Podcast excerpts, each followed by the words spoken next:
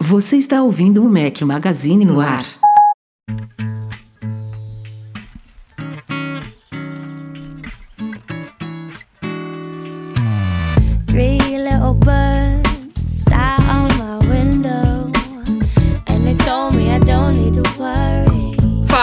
Do Mac Magazine, bem-vindos ao nosso podcast 302. Estamos ao som de Corinne Bailey Ray. Bom dia, boa tarde, boa noite, boa madrugada a todos que nos ouvem. Rafael Fishman no batente, com os dois companheiros inseparáveis. Vou inverter hoje, Eduardo Marques. Grande Rafael Fishman, como estamos? Tranquilo, Breno Mazzi, seja bem-vindo. Fala, galera. Será que hoje eu durmo ou não durmo, hein? A gente podia começar a fazer um bolão, assim, todo dia, todo podcast. Será que o gordo dorme ou não? Quer dizer, o ex-gordo dorme ou não? Ô, Rafael. Olha tem uma coisa, tem uma coisa mais inusitada hoje, Breno. quê? O Edu passou o dia bêbado sem beber. Como assim? Porra, nem fala, cara. Como assim? Bêbado sem beber? Me conta essa Não tática, sei, porque cara. eu tô sem beber, cara. Então tá, tá, tá triste minha situação. A tática é, sei lá, você ficar velho. Deve ser isso.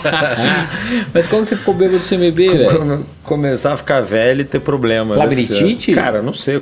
É, acordei zoadaço, tonto, enjoado, como se eu tivesse de ressaca sem beber. Tipo, só, só os malefícios. sem é, benefícios. tem, tem alguma coisa a ver com a alimentação. remédio tem- de tontura. Que que, vê o que, que você comeu ontem, aproveitou a promoção do iFood Eu e tô tal. meio. daí- Não, cara, eu tô meio zoado. Caralho, o cara tá, tá com jabá no meio de um conselho Tá, tá de saúde pro amigo. Ô, não, acho agora que- falando sério, vocês aproveitaram o iFood Nesse momento, um 1,99? cheque caiu na conta dele. Não. Um chequinho caiu agora na conta dele. O chequinho caiu na conta dele até parece. ah, pô, que pena vocês não Aqui em aproveitaram. Salvador, tudo uma, era tudo uma bosta. Eu Sério, quero outra promoção melhor. Tá bom, vou, É. vou pensar no teu caso. Tá. Ó, tem jantar a quinzão agora, viu? Com entrega grátis. Dá uma olhada, de vez em quando pode ter uma coisa legal. Vamos lá, vamos começar com os recadinhos de Mac Magazine. Vou começar com o menos importante, mas não descartável. Saiu hoje, terça-feira, dia 27 de novembro, o meu review do iPhone 10R e fizemos diferente. Como eu falei lá no vídeo, e é um vídeo, é por isso que é diferente. Como a Apple quis fazer um iPhone diferente, né? Um iPhone que tem uma tela intermediária, um preço menor, usa tecnologia de modelos anteriores misturada com tecnologia dos últimos modelos, enfim. É um iPhone esquisitão. Então o review também foi diferente. Eu saí do texto e imagens e a gente experimentou um review em vídeo. Quase 20 minutos aí de vídeo pra vocês lá no youtube.com.br Magazine. Felizmente os comentários da galera foram positivos. Obrigado a todos, porque deu muito trabalho. O Edu acompanhou aí, foi quase dois dias inteiros de. Desde a montagem até sair o negócio todo. Então é bom ouvir esses comentários de vocês. É, como a gente sempre fala, eu gostaria de fazer mais vídeos, mas como vocês podem ver nos vídeos, a gente não tem um estúdio. Eu gravo no canto aqui da varanda, que é o meu escritório, e para eu montar para a aqui de lâmpada, de câmera, de tripé, de quatro, demora muito, é muito chato, muito apertado, então acaba que a gente hoje em dia ainda tem um pouco de limitações aí para fazer vídeos, mas isso vai melhorar. Boa. Fiquem, fiquem ligados. no dia que a gente estiver ganhando milhões no YouTube, aí a gente aluga um estúdio, faz um negócio bonitinho. Quem sabe, quem sabe a gente chegando lá. Qual era o número mágico, Breno, que a gente apostou aqui? Pro 100 ano que mil. vem? 100 mil. Isso tá ficando cada vez mais 100 longe. não, não, mais longe não, Rafael, que é Aí tipo a com- minha meta pra conseguir correr. Começa a pingar um dinheirinho, aí a gente consegue alugar ali um negócio, consegue fazer um fundo legal, consegue fazer um. Aí vai melhorando, vai melhorando. Aos poucos a Tudo depende de vocês. Se você, se você está ouvindo o podcast aí e não é assinante do nosso YouTube, vá lá agora. Pare, dê um pause aí. A gente vai ficar aqui te esperando. E aí você assina lá e marca o sininho também que você é notificado quando saem novos vídeos. A gente nem gosta de ficar pedindo isso em cada vídeo. Tem uma galera que começa o vídeo já pedindo pra assinar, pra curtir, pra não sei o quê. Mas tem que pedir, Rafael, isso você um não cresce, isso. cacete. Não, mas porra, é muito chato, cara. Eu faço esses pedidos pontuais, tipo agora eu tô fazendo e acabou. Mas, Daqui a três cara, meses eu são, dois canais diferentes. Você tem que pedir lá também, não tem jeito. Mas a galera que tá lá já tá lá. Eu tô chamando a galera que tá aqui, não, entendeu? Rafael, mas mesmo a galera que assiste lá, muitas vezes eles não são seu assinante e não colocam aviso. Tem que falar. Você, você não é youtuber, velho. Você é podcaster. Não sou. Eu não sou. Mas posso fazer um feedback? Fala. Você assistiu? Cara, eu gost... assisti. Olha assisti. só, hoje eu tava meu tão mano. nervoso se eu não fizesse alguma coisa diferente eu ia bater em alguém hoje.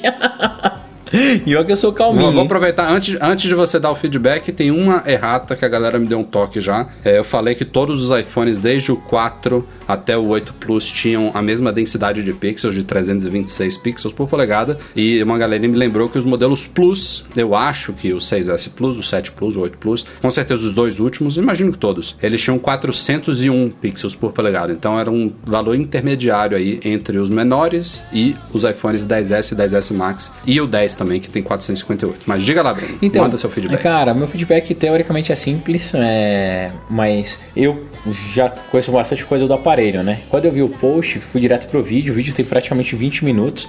No post você poderia colocar os tópicos que você colocou com a minutagem, pra gente clicar e ir direto pra ele, entendeu?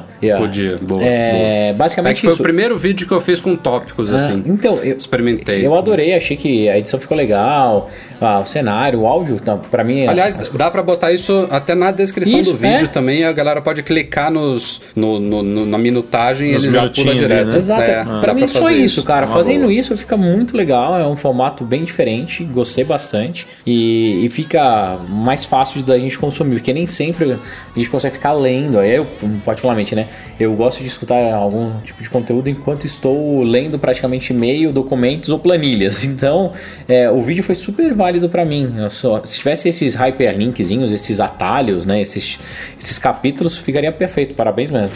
Boa. Vamos então para o recado mais importante antes de a gente ir para a pauta. Há exatamente uma semana, quando a gente saiu o penúltimo podcast, a gente anunciou a parceria com o UOL. O Mac Magazine agora faz parte da rede de conteúdo de tecnologia do UOL. Não fomos vendidos, o Mac Magazine continua administrado por mim pelo Edu. Somos independentes, tanto administrativa e financeiramente, quanto principalmente, é bom vocês saberem, editorialmente. O UOL não vai editar nada na nossa editoria, mas é uma parceria que a gente está muito contente de anunciar porque ela deve abrir novas portas para o Mac Magazine, é, estruturalmente falando, é, em termos de audiência, de alcance da nossa audiência também, e de credibilidade do site, de também estar apoiado num grupo como o UOL. Então a gente está muito contente por isso. Para vocês, como a gente falou aqui e no post também muito pouca coisa muda para quem já é leitor do site. Basicamente, a URL do site muda e vocês ganharam a barrinha do UOL lá no topo, que você começa a rolar a tela, ela some. Então é macmagazine.uol.com.br. Não se preocupem em atualizar aí seus feeds e, e favoritos e nada. Não que alguém use isso hoje em dia, mas tudo é redirecionado automaticamente. Mas a URL principal agora é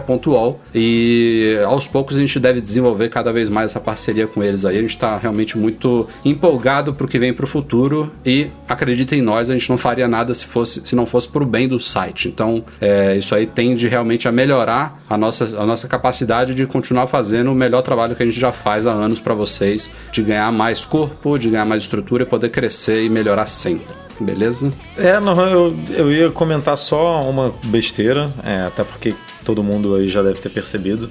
Mas a única coisa que muda além do que o Rafa comentou aí é para quem acessa o Mac Magazine pelo desktop, pelo Mac ou pelo PC, tem que reassinar aí o nosso a nossa notificação, né? É, por conta da mudança aí da, da URL, a gente precisa precisou refazer aí algumas coisas. Então, se você quiser receber notificação dos nossos artigos assim que eles saem, é só aceitar lá a, a, a janelinha de alerta que vai pipocar tanto no Safari quanto no Firefox, quanto no Chrome, no Opera também tem, enfim, Sim. tem para todo mundo. É, e funciona, fun- funciona também no Android, eu acho. Funciona para não tem não tem essa notificação nativa no iOS, mas tem no Chrome do Android, então legal também. Não é só desktop. Ô Rafa, e eu queria só, ali- só fazer um comentário que é, é muito legal ver o trabalho de vocês, o trabalho de todos os nossos colaboradores, tudo dentro de um portal com tanta importância. E no final das contas, o que a gente mais quer é que chegue esse conteúdo de altíssima qualidade na mão de mais pessoas. Então, do Exato. jeito que a gente tava, a gente continuava com um super engajamento, com os nossos leitores super fiéis, tudo. Só que a gente não tava conseguindo ser tão capilar, tão pulverizado. E vamos ver se agora com essa parceria com o UOL, de vez em quando pintando numa home ou outra, ou tendo artigos que chamem a atenção do público, Isso. a gente não fique mais capilar e consiga levar mais desse universo da Apple, iPhone e, e outros devices para mais gente. Então, parabéns mais uma vez É pela isso aí. parceria. E lembrando que a gente já, já teve uma época na UOL, né? Então, é, Sim. De volta à velha casa. 2009, cara. De volta à velha casa. É- Era outra internet, outra Apple, outro Mac Magazine, outro UOL, mas Só já que era fomos tudo mato, parceiros. rapaz, era tudo mato. Ó, só, só pra gente fechar, aproveitando o gancho aí do Edu dos pushes, mais mais uma vez, desculpa pelas instabilidades no nosso app para iOS. É, além da mudança para o UOL, a gente também fez uma migração de servidor. Vocês devem ter percebido que o site está mais rápido nesses últimos dias. A gente fez muita otimização, muitas correções, muitas melhorias aí, e isso afetou também algumas coisinhas no nosso feed, que é integrado ao app. Então, teve uma galera aí que ficou sem notificações um dia, depois as notificações pipocaram tudo de uma vez só, enfim. Eu espero e eu tenho quase certeza que agora isso é definitivo, está tudo ok. Se você está com aquele probleminha de redirecionamento de HTTP no, no app, infelizmente você precisa apagar e reinstalar ele, mas agora tudo indica que é definitivo, não deve ter mais problema nenhum. Já amarrou todas as pontas, as arestas estão sendo aparadas, então tá tudo belezinha, beleza? Vamos para a pauta da semana. You're gonna find somewhere,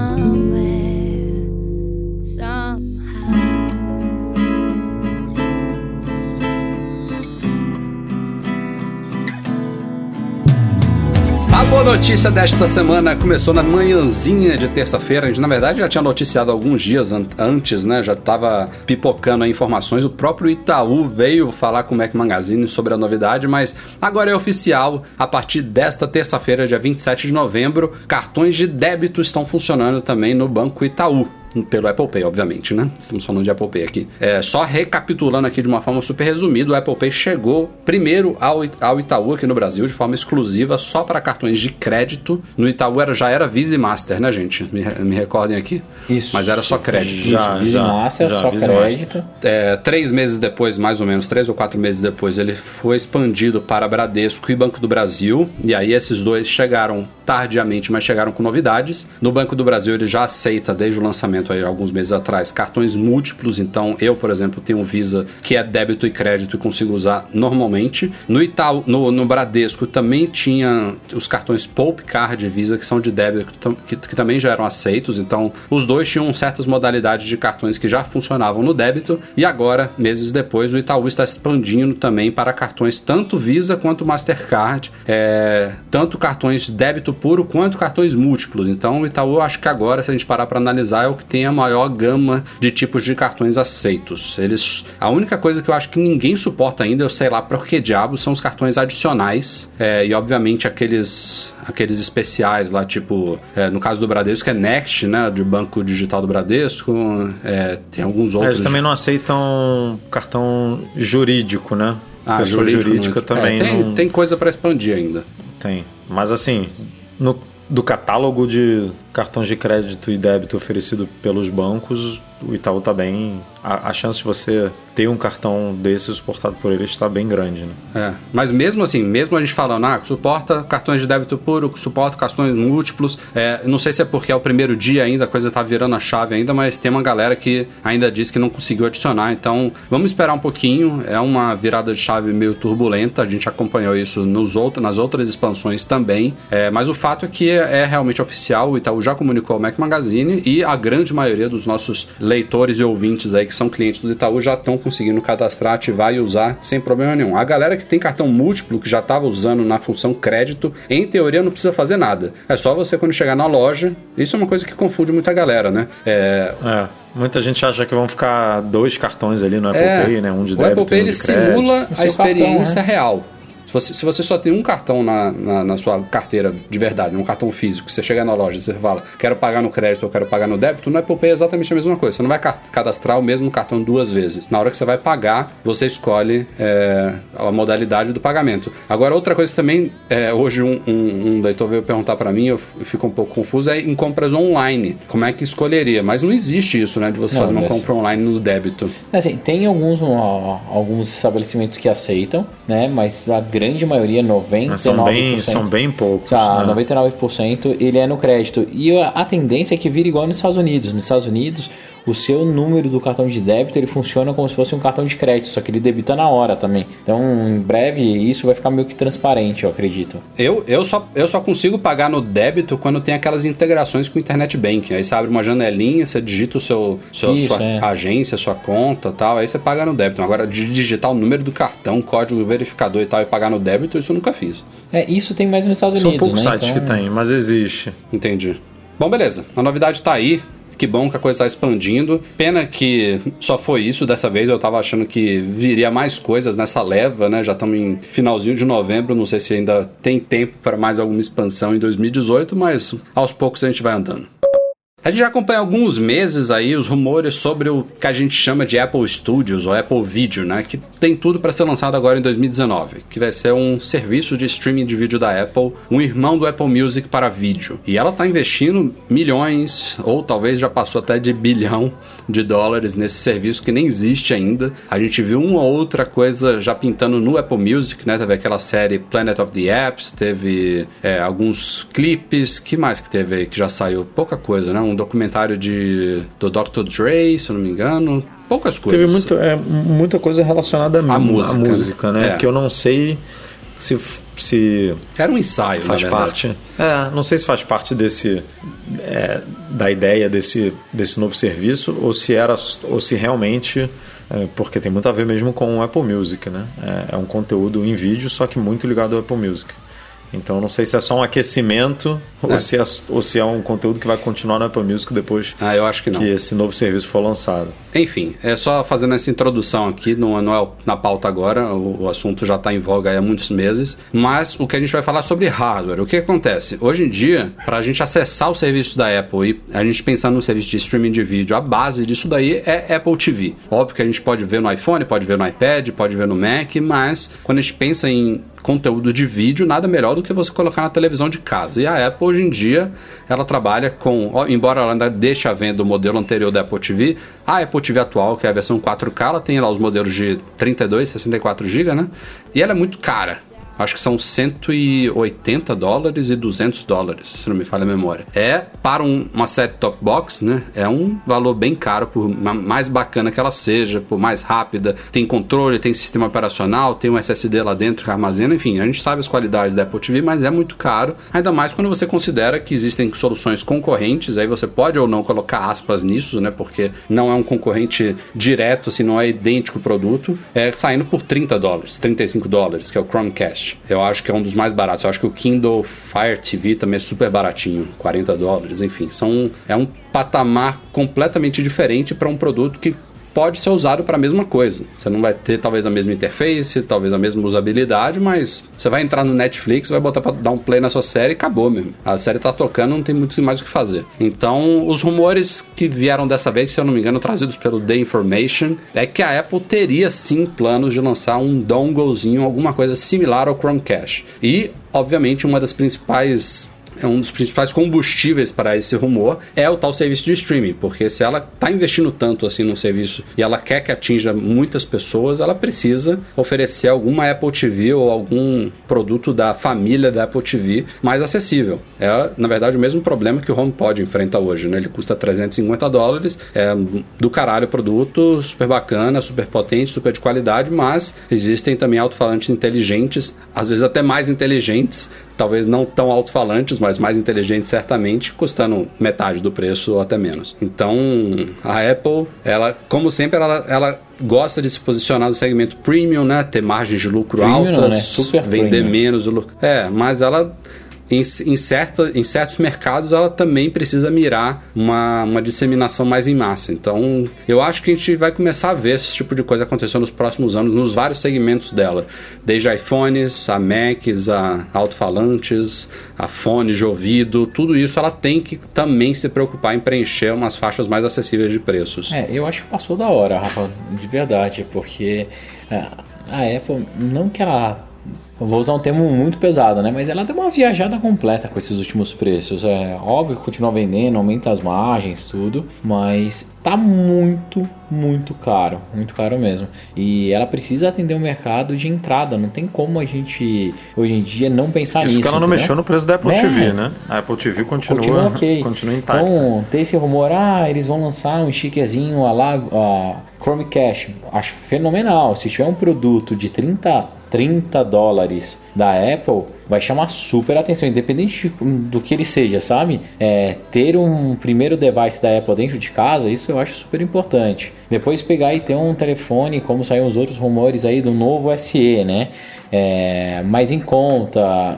Tudo isso eu acho muito legal, porque o problema todo da Apple hoje é que os valores praticados por ela tá ficando surreal. Tá cada vez mais complicado conseguir ter dinheiro para manter o line-up completo da Apple, ou pelo menos um pedaço de, a, dele. Então, eu adoraria. Já pensou uma Apple TV é, com 1 GB, vai, não sei, qualquer coisinha, é, bem pequenininho por 29, 39, isso já Não, ia ajudar é, bastante. é, é o que eu, é o que eu ia rebater. Eu acho que mesmo quando a gente fala de produtos de entrada mais acessíveis da Apple, ela nunca briga com os produtos de entrada do mercado como um todo. Se a Apple TV hoje em dia ela parte de 180, se a Apple conseguir fazer uma Apple TV de 80, de 100 dólares, isso aí já para ela já seria uma coisa excelente, entendeu, pro mercado. Ela não vai brigar na faixa de 30, 40 dólares, entendeu? Ela, ela mesmo quando ela faz um produto mais básico, mais limitado, ela ainda tem um quê de premium. É a marca Apple, é a maçãzinha mordida ali, ela coloca um, um-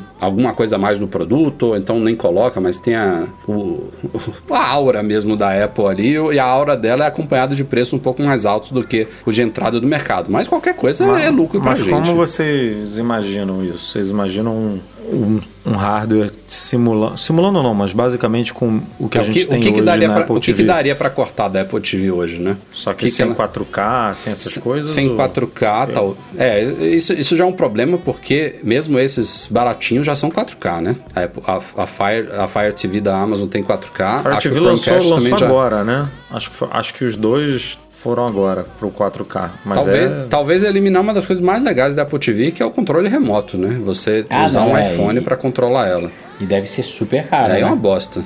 Não, e eu, assim, é, a- talvez não tenha uma App Store. Talvez tenha só os aplicativos nativos mesmo. Um, o Apple Music, o Apple Video aí, o Apple Studio, sei lá como, é- Seu- como vai ser o nome. Ela ser bem, bem de streaming com um- uma memória só pra Que é fazer o um que- cache né, de, de, de streaming. Que é o que a galera usa, cara. É, É. você, a galera usa pra alugar filme. Não, esse negócio dela ter 32, 64 GB, isso aí foi uma burrada, cara. Não, não, Tirando, tirando Netflix, que todo mundo que Quem é que fala assim, ah, eu baixa preciso ali, de uma Apple TV de 64 GB? Quem é que Não, fala ninguém, isso? ninguém. Pô, ela nem tinha que oferecer essa opção, cara. Se ela bota Apple Music, iTunes Store, se ela bota esses aplicativos dela ali, já matou. eu não concordo com isso? Teoricamente, a Apple ela achou que a adoção de aplicativos e principalmente de games ia ser maior, tá? É, por que eles fizeram dois tamanhos? Pensando, pensa você no seu smartphone, a partir do momento que você instala muito jogo, muita coisa, falta espaço. E a Apple foi com essa cabeça. Ela achou, ah, cara, vai ser um sucesso tão grande, Ela- as pessoas vão instalar tanto.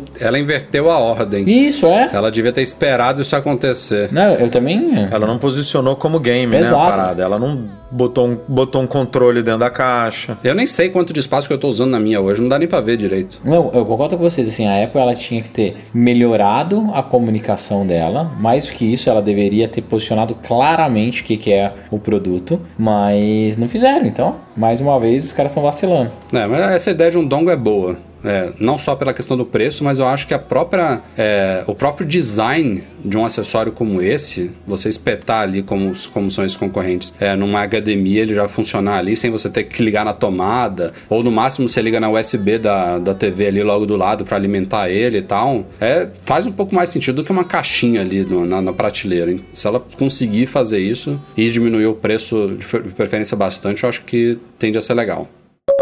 As ações da Apple continuam em queda livre. A gente está vendo aí cada vez mais rumores aí sobre as vendas dos novos iPhones que não estão indo tão bem quanto esperado.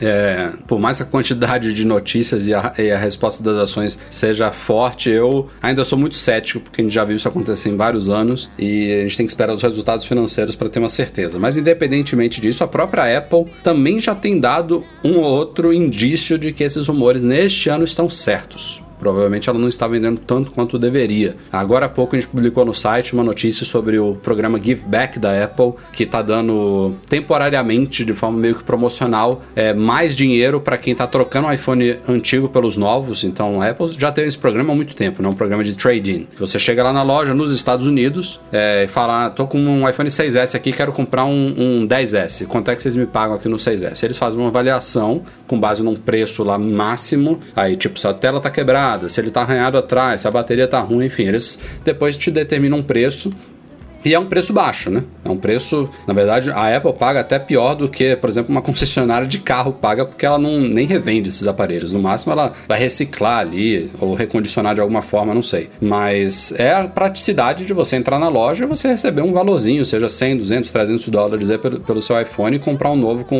um pequeno desconto. E esse programa ela tá temporariamente pagando em alguns modelos o dobro do que ela paga normalmente para estimular a galera a trocar pelos novos. Outra coisa que aconteceu também foi no Japão. A Apple fez uma parceria com a NTT Docomo, não sei nem se fala assim, mas é uma das grandes operadoras japonesas, e ela está subsidiando o preço do iPhone 10R para quem assina contrato, se não me engano, de um ou dois anos lá.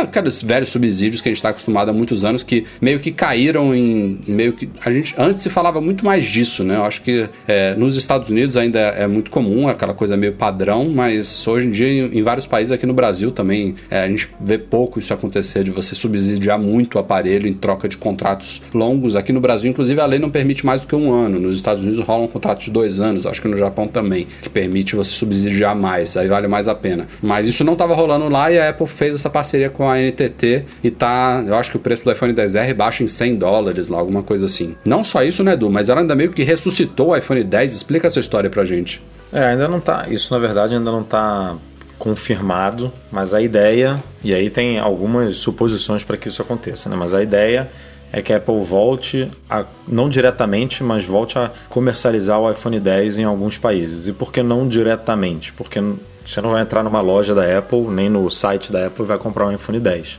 É, esses aparelhos seriam vendidos pelas revendas autorizadas ou até mesmo pelas operadoras. Coisa que aqui no Brasil, por exemplo, se você for olhar, existe. Se você entrar em algumas lojas de varejo que são parceiras da Apple, ainda tem iPhone 10 lá sendo vendido. Ainda tem iPhone SE sendo vendido.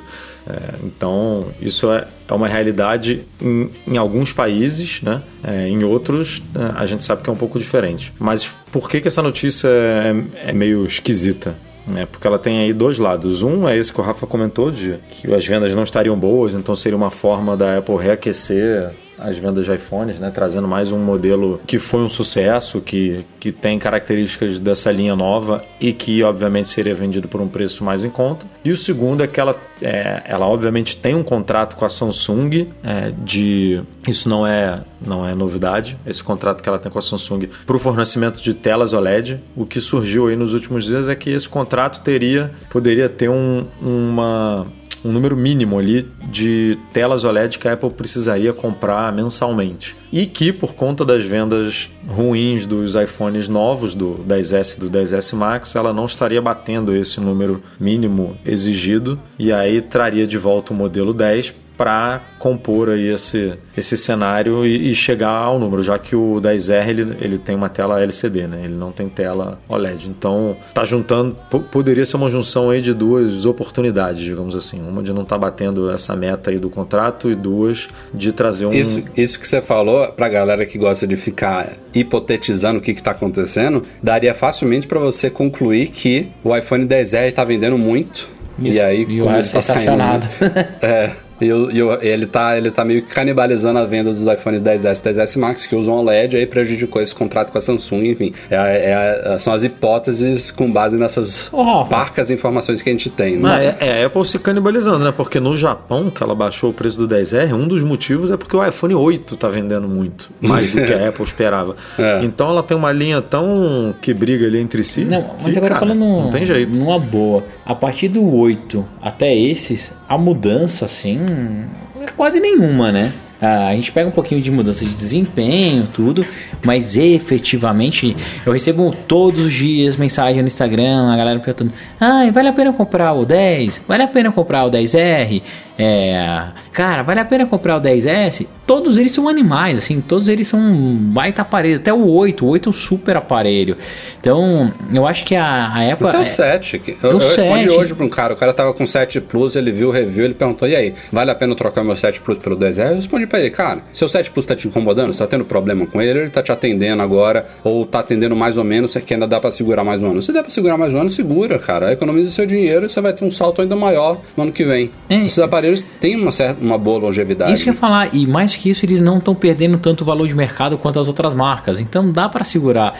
E é muito louco, porque a Apple ela tá fazendo com os iPhones a mesma coisa que ela fez com o iPad. Pra mim, eu acho que só não tem mais iPad vendido no mundo porque o produto é muito foda, cara. Você compra um iPad e dura 4 anos, entendeu? É, e isso tá acontecendo com os iPhones também. Então, tirando foto da, fato da câmera, que todo mundo reclama e poderia ser melhor, o resto é um, um device assim sensacional, não tem o que reclamar.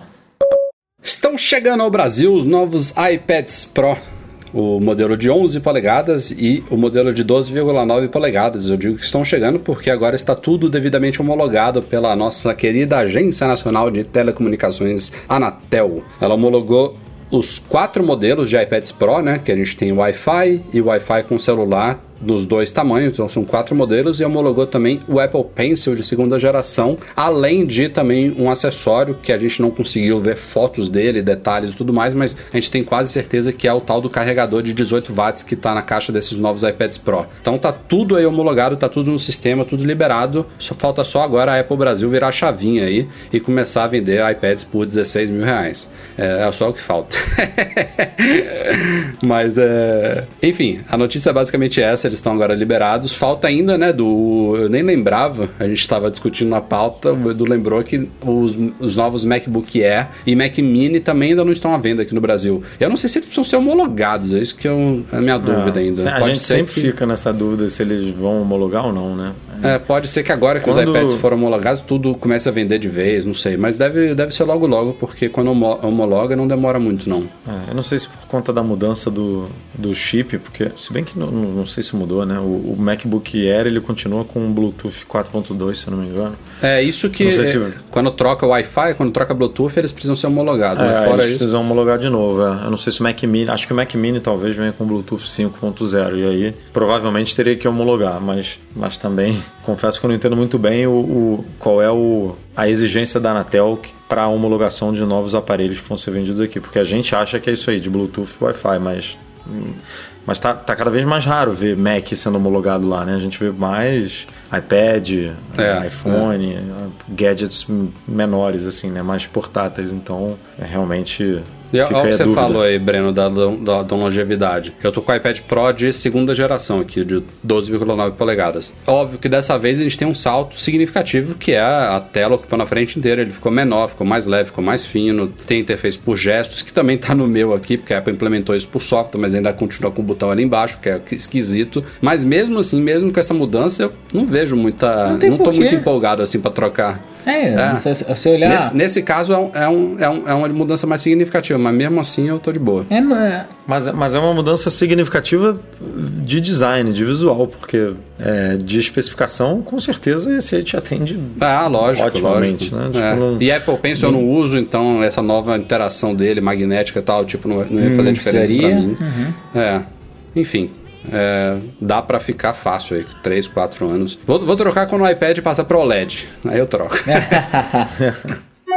Chegamos então a e-mails enviados para noar.macmagazine.com.br, começando aqui com o Diogo Amon. Ele disse que tem um iPhone 7, tá com a tela quebrada, mas ele quer aproveitar os preços baixos para trocar a bateria do iPhone 7. É, e, só que os preços da troca de telas estão muito caros. Ele quer saber se ele precisa trocar a tela antes de levar para a Apple trocar a bateria e se essa tela tem que ser original.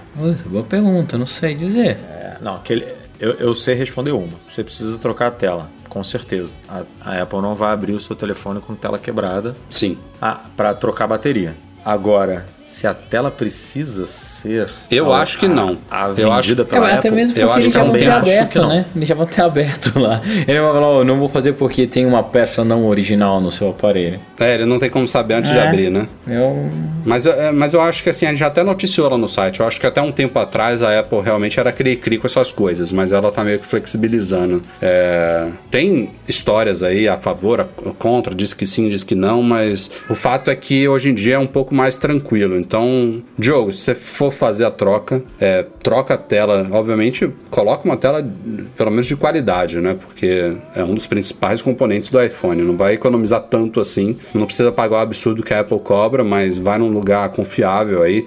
A Icaiu é um anu- anunciante do Mac Magazine, tem lojas em São Paulo e no Rio de Janeiro. Eles trabalham com telas de qualidade, tem o nosso aval aí. Você vai economizar bastante em relação à Apple. E depois conta pra gente se teve algum problema na troca da bateria. Mas aproveita porque os preços estão muito bons mesmo. Até finalzinho de dezembro, hein, galera? Só mais um mês. O Gabriel Rosa está dizendo aqui que ele tem um filho de um ano e meio que, que usa o iPad 4 para assistir vídeos né, e, e jogar algumas coisas aí infantis. E ele tem um aplicativo que eu não vou citar o nome aqui, porque não é patrocinador desse É aquele que podcast. abre e faz tan tan tan tan. É aquele, É aquele que faz assim, ó. aquele cheio. É isso. Que tem um cachorrinho Porra, super legal, que tem um Tá muito frio trenzinho. aqui. É, agora pinga o dinheiro na conta. Aí a reclamação dele é uma reclamação que eu acredito que Ô, ô Breno, muita só, gente... só um parêntese aqui, já que a gente entrou no Jabá, eu não ganho dinheiro mesmo, vou falar Jabá. A, a Lisa chama o iPad de loop. Ah, um monte de criança faz isso. Pega um up pra mim, mamãe. Um up pra mim, mamãe. É, é, é muito legal, cara. Isso não foi pensado, Quê? né? Com certeza. Isso não foi Lógico que pensado. foi, cara. né? Você acha que a, a, ó, a assinatura sonora, a Vaz, Breno musiquinha, tudo isso é pensado. Não, se fosse pensado, todo mundo ia chamar ele Não, de. Tidbit. Não, não. Tidbit é super difícil, cara. Isso aí foi a minha maior briga com o Everaldo. Exatamente. Não, essa aí foi a minha É. maior briga com o Everaldo. Mas a criança, a Rafa, ela, ela gosta de chamar teoricamente pelo animalzinho de estimação ou, ou aquilo que chama mais atenção pra ela. Por isso que o nome do personagem é tão forte e é tão simples de ser Uhum. falado pelas crianças, né? É, Mas, cara, ó, uma coisa até que você já tocou no, no, ah, no ponto do Play Kids. Tô super feliz que eu vou. Fazia tempo que eu não Ah lá, palestrava. falou o nome. Ah lá. A, foi- a gente tava sem falar o nome. Eu aí não cara consigo. um eu tava sem palestrar fazendo um tempão e essa quinta-feira agora eu vou palestrar lá no, no evento da Sambateca e no Case, é, da Sambatec, Sambateca, a Sambatec e do Case, é, contando um pouquinho da história do Play Kids. Então, quem tiver por lá vai poder escutar um pouco de como nasceu a ideia, todos os testes que a gente fez. E é um produto que me enche de orgulho porque eu vejo realmente a diferença que faz na vida das crianças. Você vai ver a Elisa daqui a pouquinho, Rafa, jogando o joguinho de programação do Pinguim. Joga você ele depois pra ver se você entende um pouquinho lá. Ela já joga, Breno Massa. Ela já joga bastante? Já, óbvio que ela não, não entende tudo, mas ela faz, faz coisas, cara. Ela, ela, Ela é super tá- tá dotada, bizarra. não é? Ela faz- Ela não é super dotada, Ela cara. faz Ela não é coisa. assim, ponto fora da curva. Essa sensação que a gente dá pra todos os pais. Não é lindo ver ela jogando no Play Kids, não é? Brincando no Play Kids. Ela já monta o quebra-cabeça. Olha aí, é, Faz uma quantidade de é o coisa. orgulho do pai, diz aí, vai. Eu vou fazer- uma É camisa minha com essa frase. Ela faz coisas.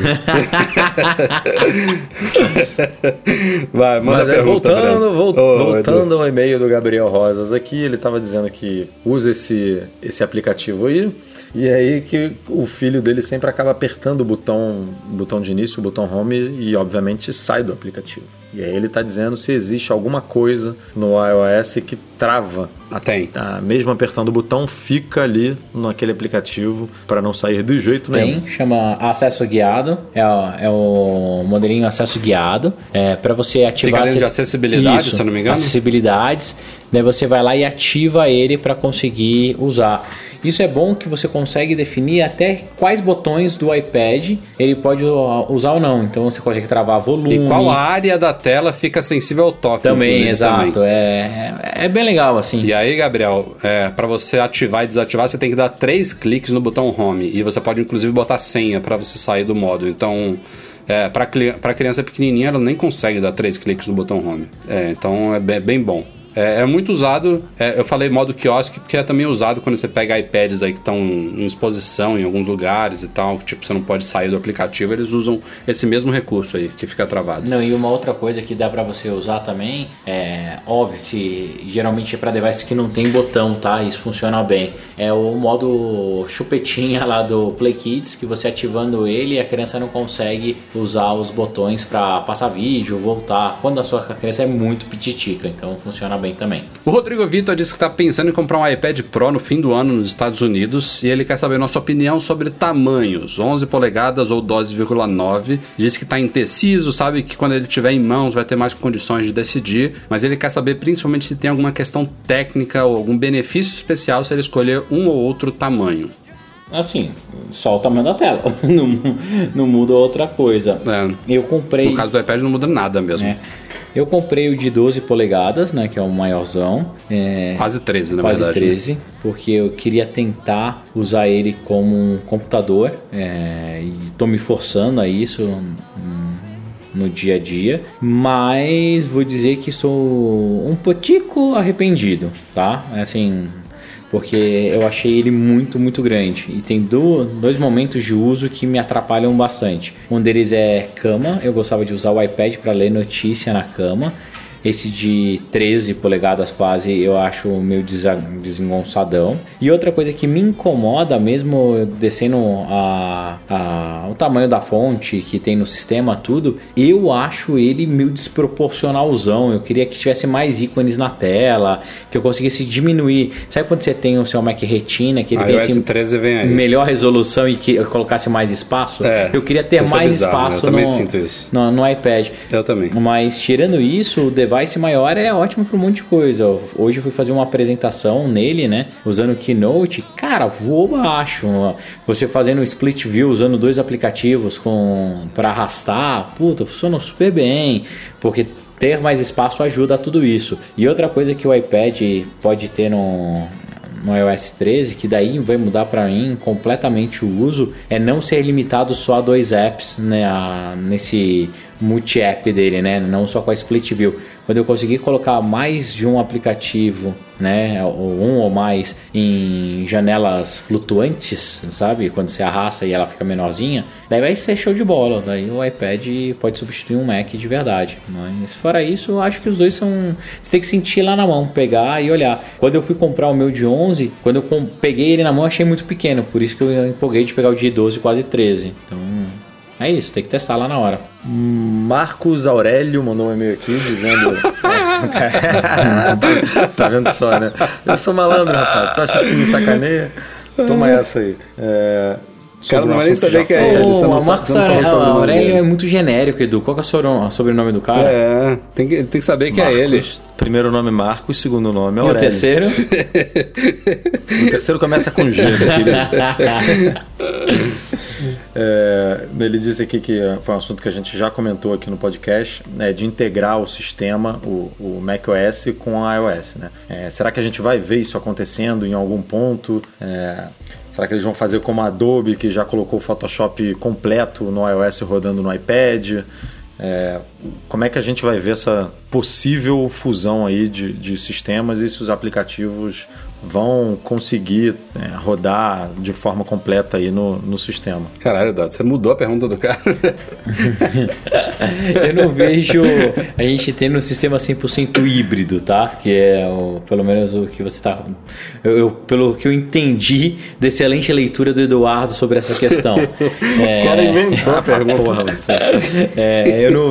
Não, no final, tava, co- tava cortado aqui, mas no final ele pergunta se, no, no, é, se a gente vê é, o, a Apple colocando Final Cut Pro e Logic Pro 10 é, no iPad também, né? Que são as principais ferramentas Xcode de criação. faltou. Não, eu acho que sim. É. ó. Eu- É, é isso que eu ia te falar. É. Eu não vejo uma fusão completa entre os dois sistemas, mas eu vejo sim muitos aplicativos migrando para esse novo iOS 13.0 aí, esse novo iOS pro iPad. Vejo com assim muito rápido. Exemplo, hoje ó, tem vários vídeos aí no YouTube que vocês podem ver. O iPad Pro e- edita melhor vídeo, né? Renderiza melhor vídeo do que muito MacBook Pro.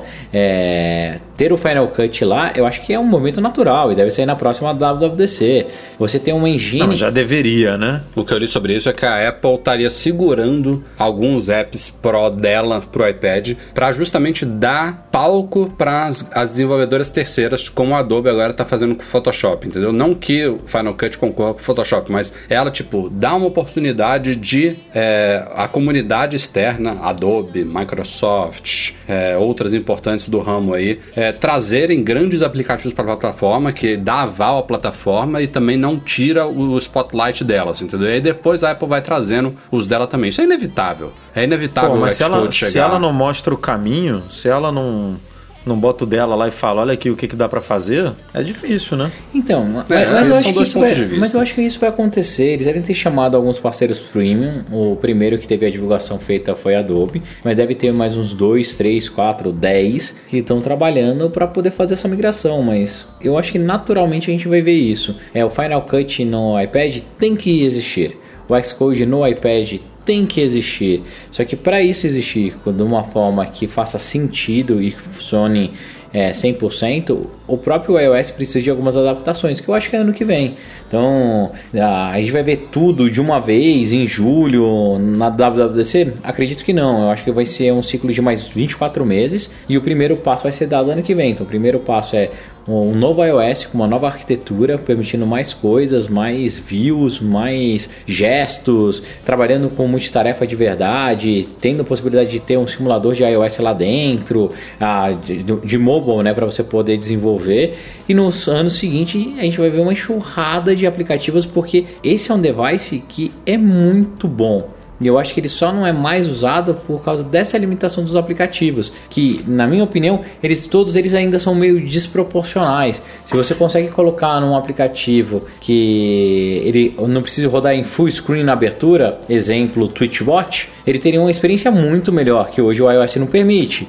Para você fazer isso, você tem que já ter um aplicativo aberto e fazer aquele, ah, aquele gesto de arrastar. Slide over. É, então, tudo isso no iOS 13 eu acho que vai permitir os próprios desenvolvedores aproveitarem muitas coisas que já tem para iPhone e fazer adaptações mais leves para iPad, que hoje você não pode, e produtos mesmo de Mac rodando em melhor performance dentro do iPad. Então, eu tô bem animado, aí, cara. Aí Tô eu acho animado. até. Eu, eu vou pegar aqui a primeira, a primeira, a primeira parte da pergunta dele.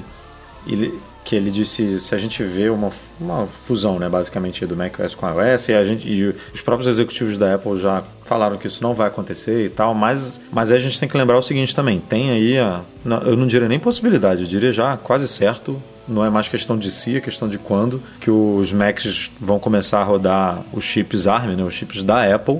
E aí todo mu- e aí a, a principal discussão é que agora os aplicativos de- desenvolvidos para iOS vão poder rodar é, no Mac, né, nesse esquema. Marzipan. Mas é, é, é o Marzipan, mas é óbvio que a Apple também está, se isso realmente acontecer, é, preparando todo o arsenal de aplicativos dela para essa nova arquitetura e o Final Cut, Logic Pro, todo mundo entra nessa brincadeira e aí vai ficar muito mais fácil.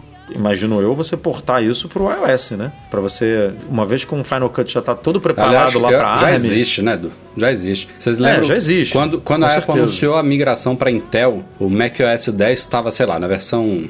Não me lembro agora, 10.4, 10.6, não lembro. Enfim, já tinha alguns anos de história de macOS 10 e o Jobs subiu ao palco e falou: ó, desde a versão 10.0 beta, a gente já tinha o macOS 10 rodando em processadores Intel. Pra mim, eles já estão fazendo a mesma coisa. Eu também já tem acho. Final Cut Pro rodando no iOS, E em aí- iPads lá, e aí e, você vai rodando levar- nos Macs com o chip da Apple. Você vai levar isso pro, pro iPad e não instalar de dedo, né, cara? Porque já tá, já tá ali. É só, obviamente, fazer as devidas adaptações de uma interface com um teclado mouse para uma interface ali É. com com seu dedo, com, com- que também tem teclado, né? Que você pode usar ali o iPad com teclado e tudo. Mas é, é- é aí vai ser meramente uma questão de interface e não de portabilidade de, uma, de um aplicativo inteiro, né? Cara, eu ainda acho que ano que vem a gente vai ver muitas coisas legais. É, A gente vai ver sim o primeiro MacBook com processador ARM. Acho que ele vai ser aquele. Também acho que pode chegar no que vem já. Não, eu, eu tô apostando para ano que vem ele deve chegar com aquele. Tinha um rumor lá atrás falando sobre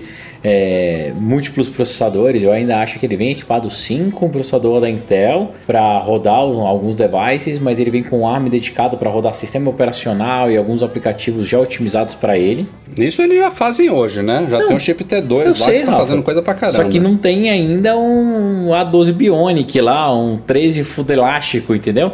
E eu acho que eles vão fazer isso ano que vem. E a tendência é que só, cara, evolua cada vez mais rápido, porque a Intel também tá dando umas pisadas de bola. Então, mas vão ter coisas bem legais. Mas eu duvido que um aplicativo nativo iOS funcione da mesma forma no Mac, tá? Ou no iPad. Não, da eles mesma vão forma ter não, da- é, da guidelines forma exclusivas, tem específicas para eles, para que você consiga usar da melhor maneira. Então, Não, E, e o, e o legal disso é que é o grande diferencial de quem quer partir para a plataforma Microsoft em relação à plataforma Apple. A, cada empresa tem uma visão diferente. A Microsoft tem a visão de um sistema único rodando igual em vários dispositivos. Que tem uma galera que ama isso. E tem a Apple que tem a visão de sistemas e aplicativos adaptados para cada dispositivo com seus ambientes diferentes, interação por toque, interação por mouse. E tem uma galera que ama isso. Então é legal a gente ter no mercado essas duas visões diferentes, senão e o Google que independente de como funcione, tudo tem que ser em cloud. é, é, exatamente. Mas só é estranho, né? Ver a Apple promovendo o iPad, até tem com- comercial novo aí dizendo por que, que o iPad pode substituir seu computador e tal, e ignorar três públicos que são enormes para ela, né? Que é de desenvolvedor, de é, vídeo e de música, né? Produção de vídeo, É porque produção eles de música que. e, produção de Edu, aplicativo. eu acho- ainda acho que o iPad eles fazem tudo isso porque ele ainda não está num ponto de substituir máquinas de alta potência para uso vai comercial ou criativo. O iPad, toda vez que ele fala que pode ser substituído, pode ver, é um, é um device ou então um computador de uso simples ou mediano, nada super profissional. É, o que eu acho que ele vai começar a roubar mercado mesmo ano que vem. Ano que vem, com todos esses super aplicativos e com esse novo iOS, ele vai roubar sim mercado, porque potência ele tem, é absurdo, cara, como esse bicho. Ó, esse bu- bichinho tem um alto processamento, não esquenta muito, não faz barulho, super portátil, super portátil. Só falta um mouse. Bateria dura o dia inteiro. Só falta um mouse, cara. Se ele tivesse um mouse, ia facilitar tanto a minha vida. E eu acho que é bem capaz eles aceitarem sim no futuro. É isso, isso eu não boto meu, meu- a mão no fogo, não. Tô, é, tô pra ver também. Just like a star across my sky. Galera, a gente vai ficando por aqui. Este foi o Mac Magazine no ar 302. Espero que vocês tenham gostado. Breno e Edu, até semana que vem. Valeu, até semana que vem. Até semana que vem. O Mac Magazine no ar é um oferecimento dos patrões Platinum GoImports.com.br Macs a preços justos no Brasil e monetize a solução definitiva de pagamentos online. Fica o nosso agradecimento a toda a galera do Patreon e do Catarse, especialmente os patrões Ouro, Beto Chagas, Leonardo Fialho, Lucas Garibe e Luiz Deutscher. O Eduardo Garcia é o nosso editor do podcast. Qualquer necessidade aí de trabalho de edição, de multimídia, de mixagem e tudo mais, fala com o Edu Garcia, que ele manda muito bem. Obrigado a todos vocês pela audiência e até semana que vem. Tchau, tchau.